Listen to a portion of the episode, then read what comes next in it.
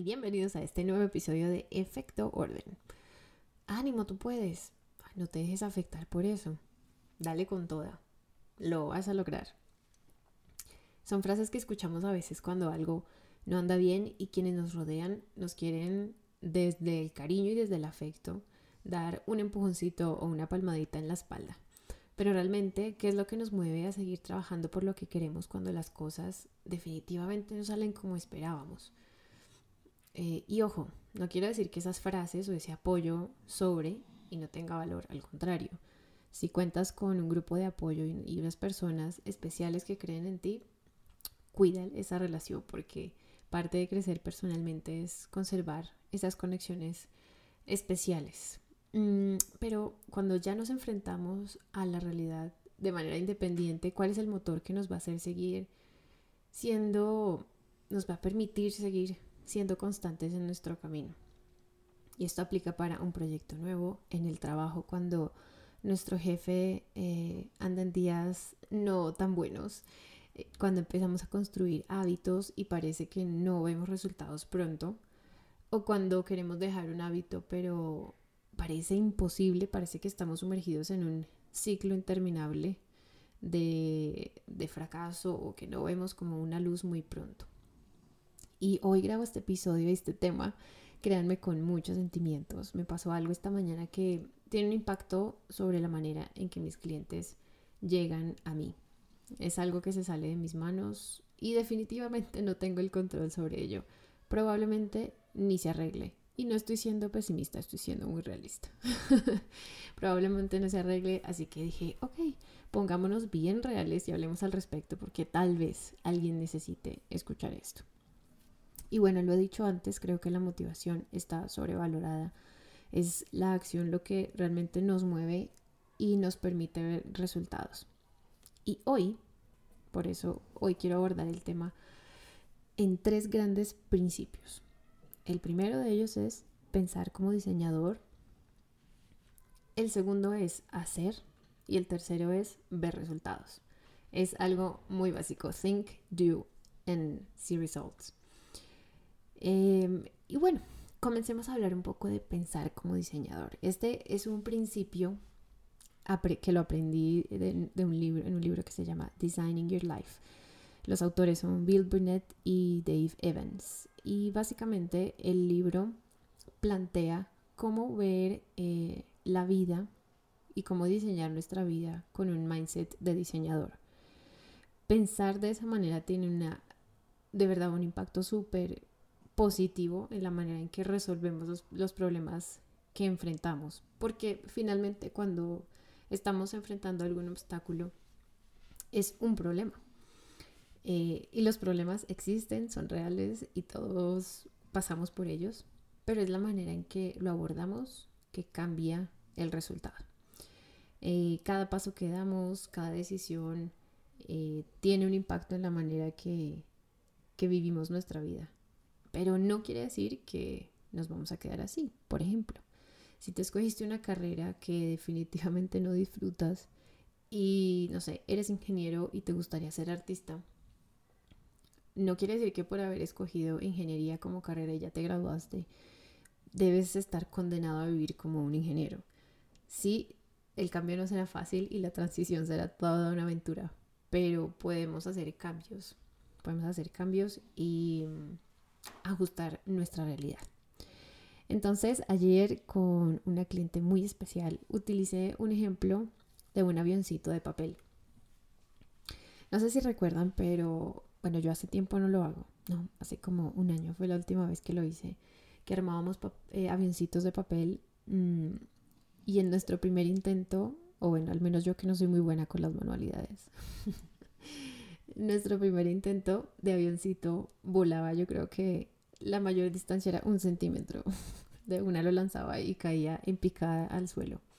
Eh, de pronto era muy arrugado, de pronto le hacía la punta de la forma en que era necesario. Y siempre había alguien más eh, en el salón, en el colegio, que tenía experiencia con origami y era muy bueno en eso. Entonces ¿Qué hacía yo? Pues simplemente me acercaba y le pedía o que me ayudara a hacerlo o que me enseñara cómo, cómo funcionaba mejor. Y así funciona un poco la vida y las dinámicas mm, en las que nos vemos sumergidos bien cuando queremos emprender cualquier cosa.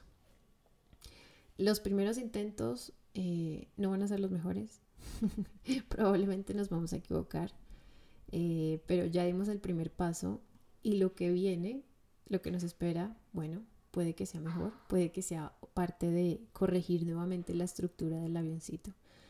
Eh, y me uso este ejemplo porque con quien lo utilicé me dijo qué buen ejemplo y qué buena manera de, de ayudarme a entender un poco cómo encontrar el camino y cómo no sentirnos ahogados y frustrados cuando nos pasa algo, cuando nos pasa algo que no esperábamos o cuando vemos resultados que no eran los que esperábamos. Eso simplemente es en donde estamos ahorita, por ejemplo, en lo que me pasó hoy, es simplemente que tiré un avioncito y el avioncito de papel no voló muy bien, voló muy bien el, primer centímetro, pero el resto, eh, algo hice mal, algo, alguna decisión que, que tomé no fue la más prudente. Entonces, ¿qué podemos hacer cuando pensamos como diseñadores? Ser observador, primero de nosotros mismos, a ver qué podemos ajustar en nuestro interior y luego aprender de gente que tiene experiencia. Entonces, ve aprender de otros, cómo lo hacen. Eh, ellos ya pasaron por todo el, el, periodo de prueba y de error que nosotros no hemos pasado y ellos son quienes nos pueden dar una luz. Así que eh, así se piensa como diseñador. Y bueno, las personas que trabajan, yo no soy diseñadora, pero quienes trabajan en diseño y prototipando mm, productos, por ejemplo, a la primera no va a salir bien generalmente. Es después de varios intentos que tienen un, prototipo, un modelo exitoso que pueden sacar al mercado y que la gente va a disfrutar y se va a gozar con ese diseño. Entonces así funciona la vida. Y lo bonito es que tenemos tiempo para seguir probando y experimentando, porque es a partir de la experiencia que podemos juzgar y decir, ok, eh, tengo estas habilidades o definitivamente esta estrategia no funciona para mí, debo hacer lo siguiente. Y vas prototipando eh, tu vida, tu carrera, tus, la manera en que estás implementando nuevos hábitos, la manera en que quieres dejarlos. Y así funciona. Y como todo, y siempre lo digo, todo está cambiando constantemente. Nosotros también.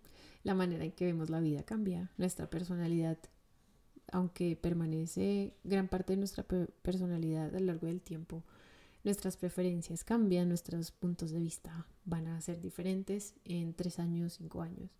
Entonces, eh, pensar como un diseñador nos va a ayudar a ver esto como una oportunidad más que un castigo o que una consecuencia fatal de nuestras decisiones.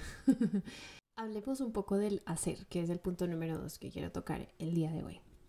Hacer implica poner en acción el siguiente paso. Y eh, poner en acción el siguiente paso no tiene que ser tener todo un plan de acción eh, de aquí a seis meses y ejecutarlo a cabalidad, sino realmente pensar en lo esencial. ¿Qué es lo esencial? ¿Qué debo hacer para empezar a arrancar o para, no tienes que empezar de cero, para continuar con esto que tanto anhelo y que quiero hacer. Tal vez en el caso de mi trabajo me tiene mal, eh, de verdad que no aguanto más, es pensar qué es lo que quiero para mi siguiente trabajo, qué estoy esperando de mi nuevo empleador, de mi nuevo lugar de trabajo, antes de saltar y empezar a aplicar a diferentes trabajos que tal vez te van a seguir llevando por el ciclo de la frustración. Em, así que hacer implica dar pequeños pasos, pero basado realmente en lo que quieres y en lo que estás esperando y cuál es tu visión de vida, cuál es tu visión de, de trabajo. Eso para el tema de las carreras. Pero para cuando, cuando no estamos, digamos, cuando enfrentamos algo que no está bajo nuestro control, es hacer y realmente buscar otro recurso que nos pueda funcionar. El tema, por ejemplo, de mi caso, de las plataformas online, es que, y ya lo había escuchado antes, o sea, yo he escuchado eh, personas que trabajan en redes y siempre dicen, no dependas de una sola plataforma, no dependas de una sola plataforma, pero no fue sino hasta hoy que lo entendí por qué lo dicen. Em, entonces, el hacer es, ok, estoy aprendiendo de personas que ya han pasado por esto, ya han, vivido el prueba y error. Eh, ¿qué puedo hacer yo? ¿Y cuál es, cuál es lo esencial? Bueno, en mi caso, ya eh, escribiendo y la verdad hablando en este podcast, han, han venido a mi cabeza ya varias ideas. Es terapéutico. Gracias por escucharme. Mm, y como no puedo depender de una sola plataforma, pues entonces debo buscar mi presencia en otra forma. Tengo mi website, creo que tengo que invertir más en el website, pero el hacer, el hacer es lo que me va a dar ilusión. Y la ilusión nos mueve mucho, ¿no? Cuando tenemos algo que viene o algo que nos da ilusión, es lo que también nos da esa lucecita de lo que llamamos motivación, ¿no? Que nos mueva a hacer las cosas, un motor. Eh, ok, eh, entonces en el caso del gimnasio, por ejemplo, hablemos un poco de quienes están estableciendo nuevos rutinas o nuevos eh, rituales de mover el cuerpo. ¿Qué es lo esencial? Y esta mañana lo hablaba con alguien y es, no tienes que hacer mm, toda una hora de meditación si quieres meditar. Hagamos un minuto de respiración. Entonces pon en acción el siguiente paso. Sí, no vas a tener motivación porque a lo mejor el, obstáculo que estás enfrentando realmente te, hizo pequeñito el corazón y las ilusiones, pero ponte en acción un paso chiquitito y vas a ver cómo se ilumina de nuevo eh, la luz de la esperanza. Em, ok, eso es en cuanto a hacer. Hablemos un poco de los resultados, que es el número 3. Ver resultados. Bueno, solo haciendo presencia constante en nuestros proyectos es que veremos resultados. Y cuando digo proyectos, ya sabes que me refiero a absolutamente todo lo que queremos emprender. Y ya me ha pasado antes, esto sí lo hablo desde la experiencia. Yo he iniciado negocios, tiendas online, que en los que de repente empecé con un boost de energía súper alto al principio, le metí mi corazón, mi tiempo, el dinero, todo. Y eventualmente, como andaba en tantas cosas, los dejé a un lado y nunca vi los resultados que yo quería. O bueno, nunca vi resultados como eh, debiera haberlos obtenido. Pero fue por falta de de mi compromiso con el tiempo y de hacer lo esencial. Yo me compliqué mucho la vida y le añadí pasos a, donde no debía haber esos pasos. Y siempre me iba por las ramas y creo que eso fue lo que me llevó a no ver los resultados que quería. Así como he visto ahora y después de tanto tiempo, como les digo, de lanzar muchos avioncitos de papel, he aprendido que enfocándome en lo esencial y no complicando los procesos entonces he visto resultados en un tiempo sorprendente. Eh, no tiene que ser un tema de, oh, si trabajo fuerte obtendré resultados eh, impresionantes.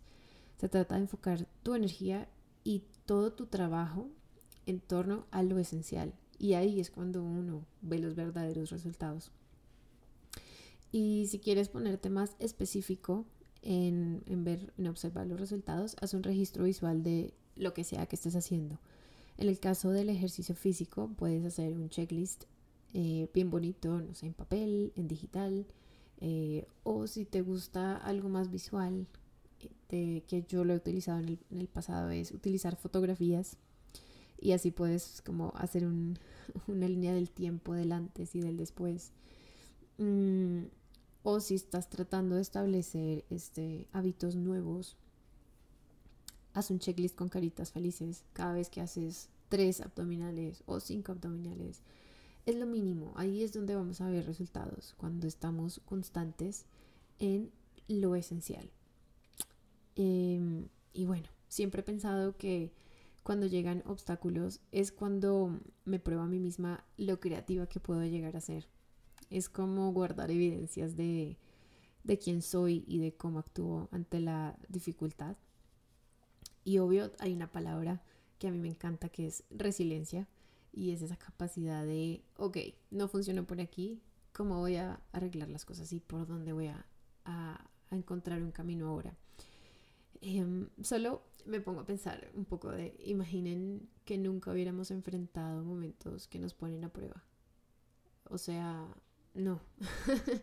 es solo mi hipótesis, pero creo que yo no conocería a la yo recursiva, a la yo creativa y simplemente andaría por ahí como un robot sin, sin ser no sé, una persona que encuentra soluciones y que ve las cosas de una manera distinta. Y ojo, la manera en que abordamos las dificultades realmente muestra, como ya lo dije, qué, qué tan recursivo y dispuesto estás a crecer. Y esto tiene que ver con inteligencia emocional. Y puede sonar muy clichésudo, pero claramente nuestra madurez emocional y la manera en que controlamos nuestros impulsos también va a ser parte clave de cómo o qué tan productivo va a ser ese nuevo proyecto o de cómo vamos a, seguir con las cosas. Si eres una persona que no tiene control sobre sus emociones, que encuentra el primer desafío y se enoja, y bueno, está bien enojarse y está bien sentirse frustrado, pero no canaliza las emociones, es algo a trabajar. Porque te puedes, la tristeza y la frustración pueden llevarte a un estado de, cero productividad y cero eh, ganas de hacer las cosas. Entonces, em, encuentra la manera, si eres esa persona que necesita una ayudita, un impulso en el control de emociones y en canalizar, encuentra, eh, de verdad te, te invito a que encuentres la manera de fortalecer esa parte de las emociones, porque somos seres em, dotados con emociones y no hay que negarlas, no hay que esconderlas, pero sí hay que encontrar herramientas para manejarlas mejor.